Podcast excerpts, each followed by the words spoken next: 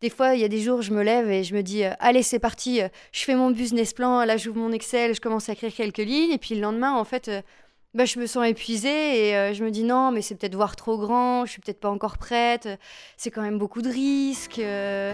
et puis finalement, je reviens dans ma routine quotidienne et je me dis, bah, elle est pas si mal ma routine quotidienne. Si tu n'as plus pour moi tout ce que j'ai pour toi, je suis perdu. Bienvenue sur Paumé, le podcast Make Sense à écouter quand tu as envie de tout plaquer. Lancer son projet, c'est devenu plus à la mode que les Stan Smith en 2014. Difficile de passer une soirée sans un pote qui te susurre entre deux pintes. Ouais, j'ai cette idée d'application pour ubériser les conserves, je crois que je vais appeler ça Conservéo. Mais parfois, cette idée devient plus qu'un rêve qu'on partage bourré. On est convaincu que c'est la bonne, celle qui va nous faire vibrer, qui vaut le coup de plaquer son job pour s'y mettre à plein temps. Les chiffres peuvent faire peur pour ceux qui veulent monter leur boîte. Deux startups sur trois font banqueroute au bout de trois ans. Bon, ça reste une sur trois qui réussit à passer ce cap. Et pour les deux tiers restants, au moins, ils n'auront pas de regrets.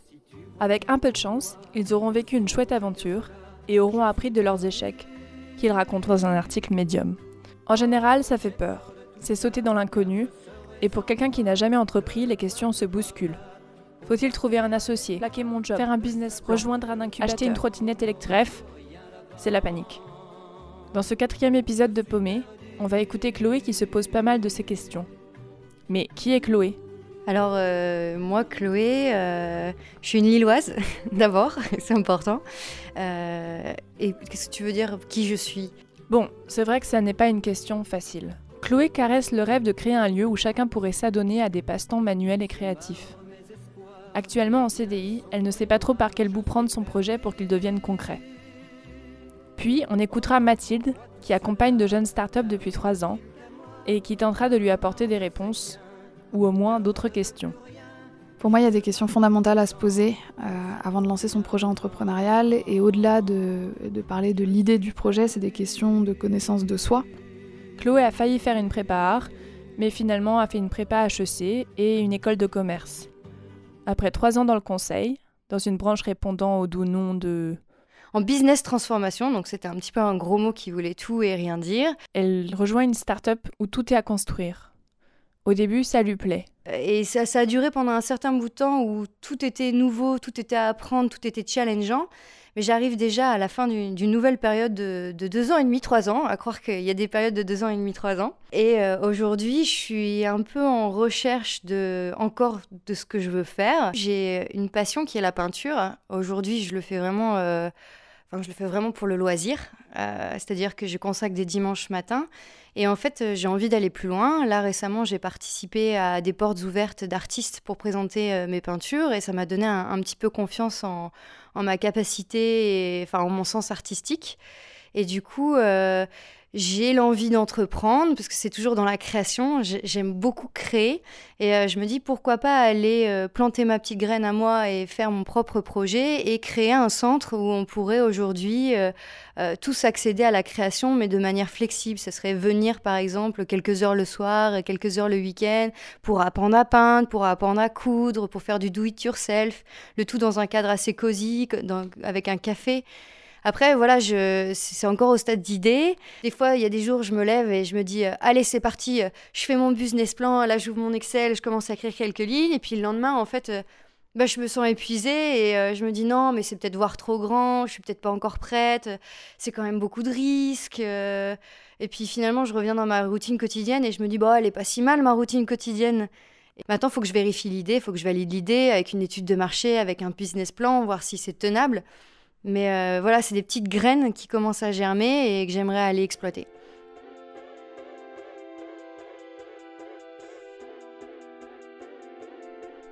Mais Chloé a des craintes et c'est plutôt normal quand on a envie de prendre une telle décision. Quitter mon job, c'est vrai que je ne l'ai pas encore imaginé euh, parce qu'effectivement, ça veut dire plus avoir de revenus et c'est quelque chose qui, qui aujourd'hui me, me fait très peur j'aurais tendance à aller faire quand même encore un petit job à côté pour avoir une source de revenus parce que j'aurais trop peur d'être dans l'inconnu, de dire bah, il n'y a plus de rentrée d'argent euh, mensuelle. un frein qui aussi me vient à l'esprit, c'est euh, j'ai peur de ne pas avoir la vision complète de ce que c'est de créer euh, ce projet concrètement. Euh, des questions juridiques, des questions fiscales, euh, ne pas avoir pensé à cette dépense qui est en fait quelque chose qui plombe complètement le, business plan ou euh, toutes les questions fiscales. C'est des choses dans lesquelles j'ai pas du tout mis les pieds dans, mon expérience. Et du coup, je sais que je peux faire appel à, des, des, personnes autour de moi pour m'aider sur ce sujet, mais j'ai même du mal à aller chercher, à savoir où aller chercher cette information. Donc par exemple, j'ai des copines qui travaillent dans la finance, dans le contrôle de gestion. Elles m'ont dit bon bah on va t'aider, euh, dis-nous quand tu veux passer du temps avec nous, on va regarder. Mais j'aimerais bien avoir une vision 360 de ce que c'est, de ce à quoi il faut penser pour euh, monter un projet. Et aujourd'hui, bon bah je tape sur internet, je recherche. Il y a, plein de, sources, mais beaucoup de sources qui polluent on ne sait pas trop si c'est vrai, si c'est pas vrai. Et il n'y a pas. Il faudrait que je sais pas si on peut se faire guider par un incubateur, par je sais pas par quel bout prendre en fait. Alors déjà sur les prochains mois, je vais faire la, formation Switch collectif. Ça va me donner de la confiance, je pense, dans ce projet ou dans un autre. Je sais pas, en vrai, j'attends aussi de voir euh, si ce projet est vraiment le projet ou pas.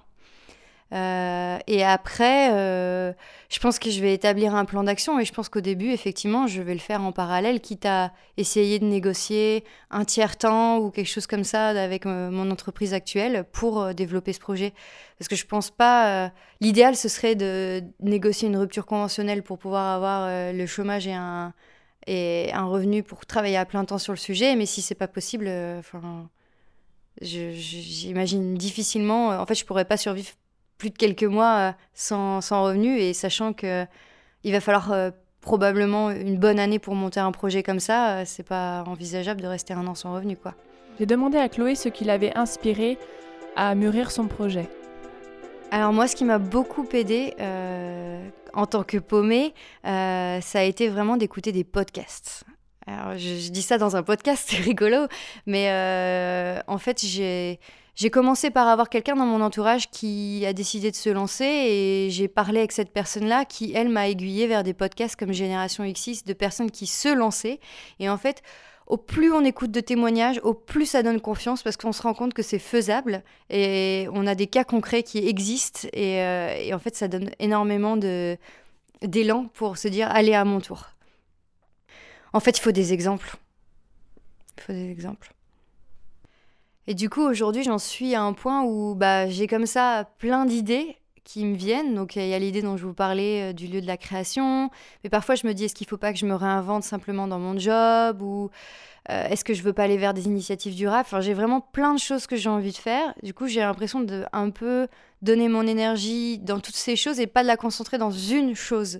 Et euh, c'est pour ça aussi que je fais cette formation de développement personnel parce qu'en fait, je veux réussir à canaliser mon énergie vers un projet. Et aujourd'hui, ce projet, il me plaît, mais euh, j'ai souvent des lubies. Genre, il y a des moments où euh, je suis à fond dans, un projet et en fait, euh, il peut se passer trois mois. Et au bout de trois mois, je suis dit, bon, en fait, c'était bien, mais pas si mal.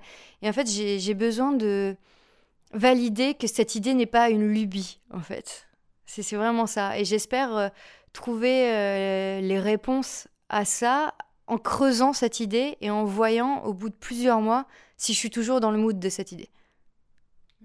Mais je retourne et je retourne tout le temps les questions et c'est un peu épuisant et c'est parfois cette fatigue-là qui elle-même tue l'idée parce que du coup, euh, ça, ça, me demande tellement d'énergie d'essayer d'imaginer et parfois je suis tellement enthousiaste que ça brûle de l'énergie et en fait, le lendemain, bah, je suis fatiguée d'avoir brûlé autant d'énergie. Je me dis, tu t'emballes quand même, si c'était tous les jours comme ça, ça demande quand même beaucoup d'énergie.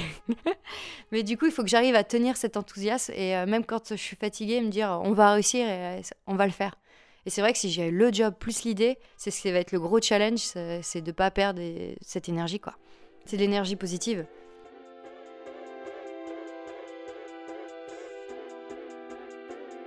De l'énergie positive, Mathilde en a à revendre. Elle travaille chez l'incubateur de Make Sense depuis trois ans, et entre nous, on l'appelle la maman. À seulement 26 ans, Mathilde prend soin de ses petites pousses de start-up pour qu'elles poussent droit.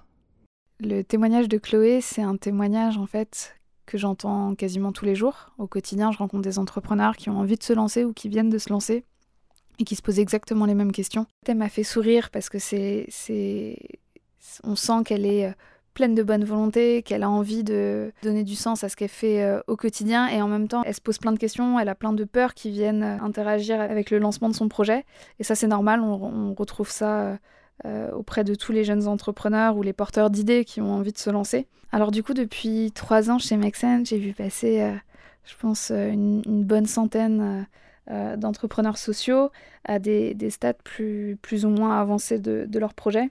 Aujourd'hui, j'observe quand même des caractéristiques communes euh, à ces entrepreneurs. Alors, il n'y a pas un profil type pour être entrepreneur euh, ou entrepreneur social, mais il y a quand même des choses qui euh, vont vous aider dans le développement de votre projet. Les entrepreneurs, c'est des personnes qui sont autodidactes, qui se forment beaucoup par eux-mêmes. Il n'y a pas de grande théorie ou, ou, une école pour devenir entrepreneur. C'est pas vrai. C'est en faisant sur le terrain et en apprenant et en se formant soi-même qu'on avance le plus vite. Donc, c'est des personnes qui euh, sont plus dans des logiques euh, euh, d'apprendre par eux-mêmes et d'apprendre en faisant. ce sont des vendeurs. On oublie trop souvent que se lancer dans une entreprise, c'est aussi être vendeur et être le premier vendeur, le premier commercial de son entreprise. Donc ça, c'est un, point de vigilance à avoir si vous avez l'impression que les questions de commercial et de vente, c'est des choses qui vous intéressent pas du tout. Bah attention, parce qu'en fait, pour gagner votre vie, il va falloir vendre votre projet d'une manière ou d'une autre. Euh, donc le côté euh, vendeur et séducteur, c'est pas des gros mots. Il faut euh, avoir envie de se lancer et, de parler de votre projet à la terre entière. Ce sont aussi des personnes qui sont proactives et qui ont envie de ou qui ont les capacités de résoudre des problèmes parce que des problèmes vous allez en avoir au quotidien et donc il faut être dans une position de se dire il y a des solutions à tous les problèmes et je vais trouver ces solutions en m'entourant, en allant questionner, en me formant. Euh, ou en étant créatif. Euh, les entrepreneurs sont euh, des êtres très créatifs parce que par définition, souvent, ils ont peu de moyens, mais trouvent des solutions innovantes pour résoudre leurs problèmes. Chloé, j'ai le sentiment que le projet de centre culturel, c'est un projet qui lui tient à cœur. Il faudra juste qu'elle n'oublie pas que si c'est une entreprise, il faut aussi que le côté businesswoman de Chloé ressorte pour qu'elle puisse le rendre pérenne. Pour moi, il y a des questions fondamentales à se poser euh, avant de lancer son projet entrepreneurial. Et au-delà de, parler de l'idée du projet, c'est des questions de connaissance de soi.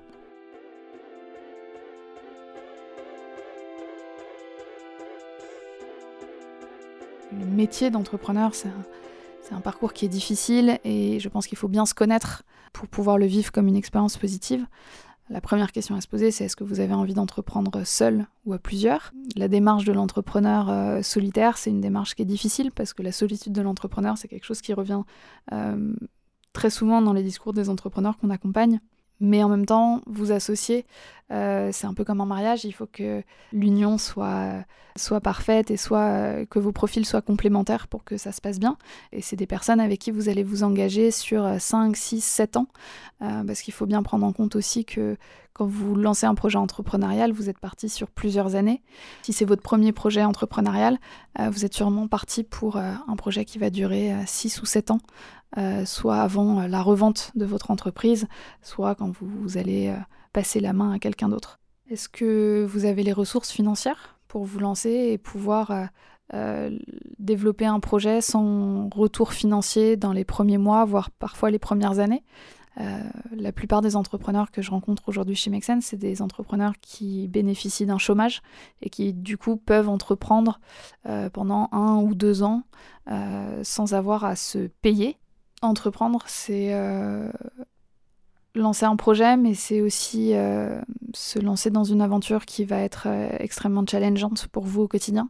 Ça implique de bien se connaître, de savoir quelles sont ses forces et ses faiblesses, et quelles sont les forces et faiblesses de la personne ou des personnes avec qui vous allez entreprendre. Première chose à faire, c'est de parler de votre projet au plus de personnes possible.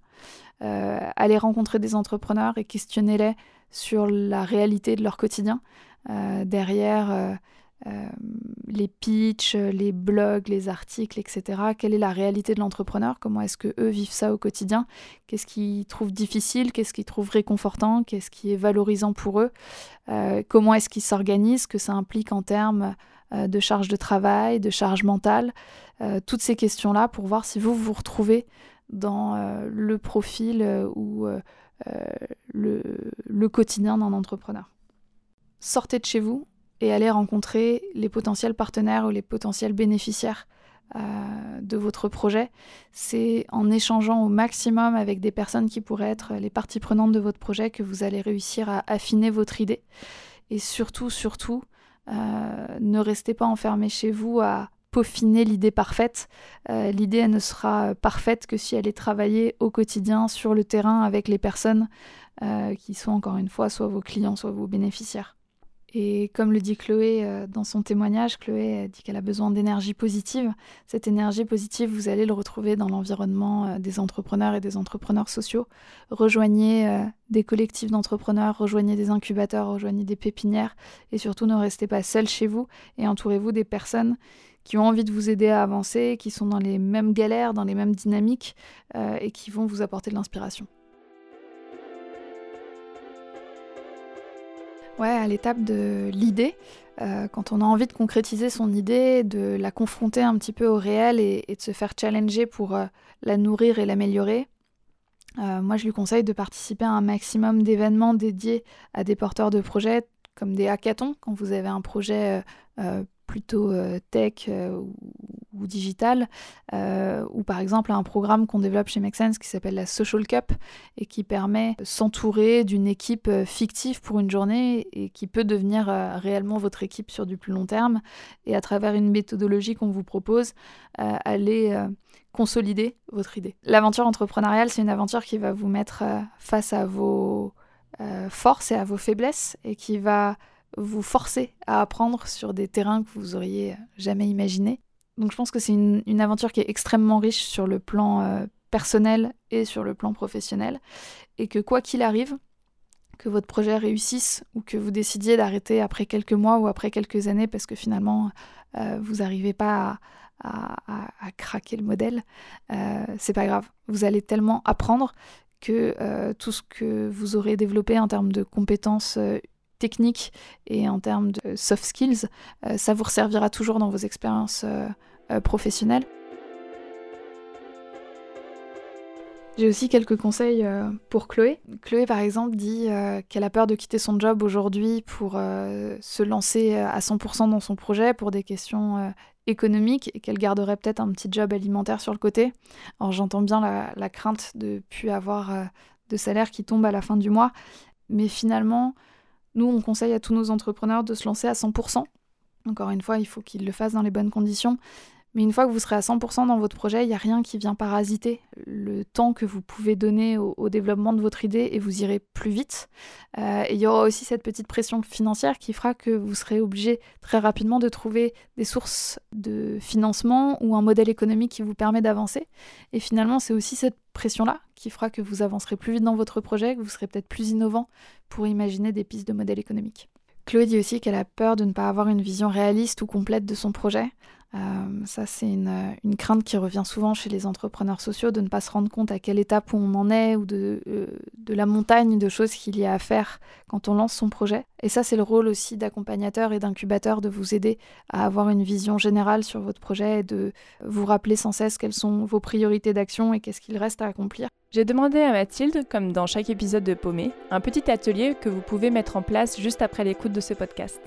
Pour toutes les personnes qui se demande si euh, l'entrepreneuriat c'est fait pour elle, je vous propose un petit exercice. Prenez une feuille de papier et divisez-la en quatre parties égales. Sur la partie gauche de la feuille, vous allez lister les éléments extérieurs qui peuvent euh, impacter positivement ou négativement votre projet. Et sur la partie droite de la feuille, vous allez noter euh, ce qui est de votre ressort.